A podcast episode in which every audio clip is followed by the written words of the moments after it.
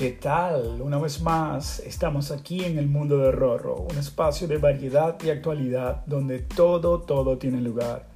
Cine, gastronomía, literatura, sitios con encanto, la receta de la nona o cualquier experiencia que hayamos vivido y queramos contar. Para eso es el mundo de Rorro, un espacio para hablar de temas que puedan ser de interés colectivo. Y hoy quiero hablar de cómo comenzó la historia de las estrellas Michelin. Eh, no sé si ustedes eh, alguna vez en un sitio de neumáticos han visto un gordito blanco eh, que es el señor Michelin. Y ya les cuento por qué ese señor tiene tanta relación en los restaurantes. Eh, primero, bueno, voy a hablar cómo comenzó esta historia de la guía y la estrella Michelin, porque sé que muchos eh, no, no, tienen idea de cómo comenzó. Eh.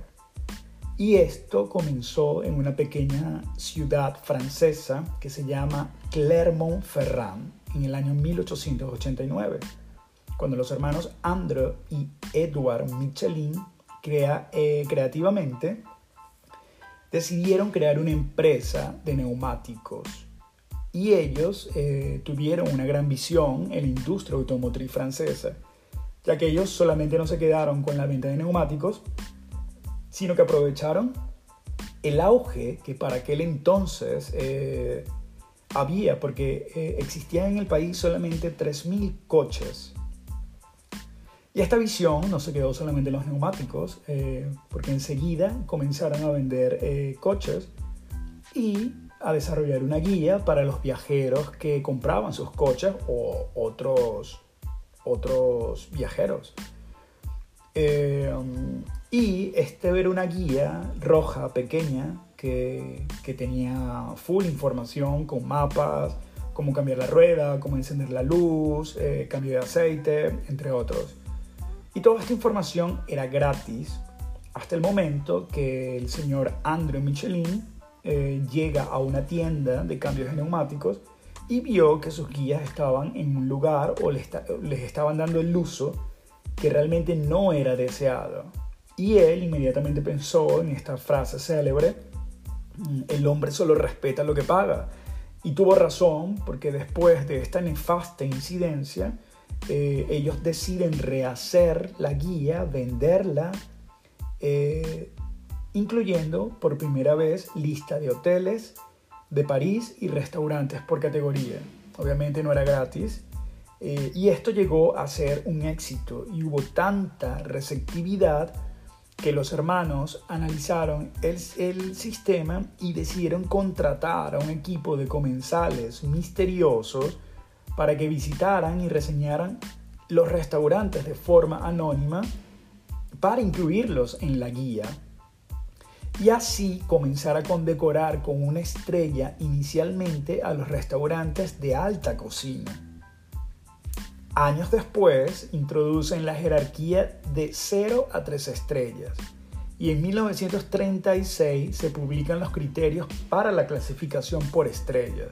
Por ejemplo, eh, estos criterios son selección de productos, personalidad del chef, creatividad, variedad, dominio de los puntos de cocción y saber manejar los sabores, el olor, la relación calidad-precio y la regularidad. Estos criterios aún están vigentes. En el siglo XX la guía Michelin fue un boom. Tuvo muchísimos éxitos en venta ya que fue un concepto único, de buena reputación y muy serio.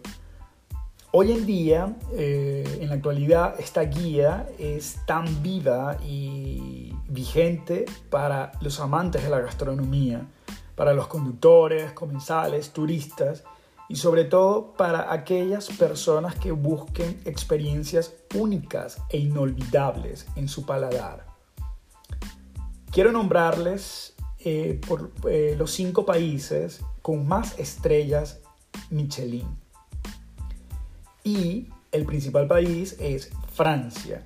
Francia eh, obviamente se lleva el mérito porque para mí Francia es la gastronomía elaborada, es una gastronomía que se hace meticulosamente. Luego está Japón, que sin duda alguna no se iban a quedar atrás porque Japón con toda la tecnología y um, la creatividad y los avances que tienen diariamente, eh, su gastronomía eh, debe ser eh, fantástica y debe jugar mucho con, con, con nuestro paladar. Número 3 es Italia. Italia para mí es abuela, es la receta de la nona, es eh, ese amor y ese cariño que se le entrega a la cocina para que puedas disfrutar de cada sabor. Luego está la cuarta, el cuarto país, y es Alemania. A mí curiosamente me ha llamado la atención porque yo vivo en Alemania en este momento y todos mis amigos normalmente me preguntan, pero debes comer solamente currywurst, Words, patatas y no, señores, la gastronomía alemana es muy, muy amplia y cada región eh, tiene diversos platos. Quizás, eh, obviamente, necesitan darle mejor presentación, eso sí lo, lo podría decir yo con, con base, pero sus sabores son únicos, son deliciosos y tienen cualquier, cualquier diversidad de platos que pueden encantar y seducir a cualquier comensal. Y por eso este país se lleva el, número, el puesto número 4 en estrellas Michelin del mundo. Y el número 5, sin dejarlo atrás, por supuesto, es mi amada España. ¿Y por qué? Porque España para mí es la gastronomía del pueblo es donde todo es delicioso, donde todo sabe bien y en cualquier rinconcito donde entres podemos comer deliciosamente. Cabe destacar que necesariamente los restaurantes con estrella Michelin no tienen que ser costosos. Obviamente la gran mayoría son costosos y ofrecen, normalmente ofrecen menú, platos de degustación pero ese restaurante con estrella Michelin también puede ofrecer otros platos que pueden ser, eh, pueden ser eh, manejables y pueden ser eh, accesibles al, al público. Pero hay otros que sin lujo, sin pretensiones, puedes entrar y puedes comer bien y tienen una o dos estrellas Michelin.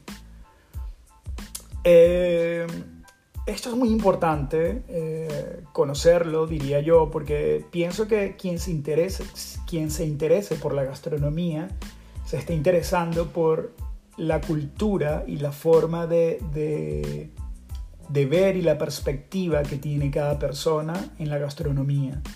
La gastronomía eh, simplemente es amor, es historia, es es creatividad y, es mucha evolución. Con esto hemos llegado al final del capítulo o de nuestro episodio. Eh, espero que les haya gustado. Cualquier comentario lo pueden hacer a través de elmundoderrorro.gmail.com y con gusto eh, responderemos cualquier inquietud o cualquier eh, cosa que deseen saber.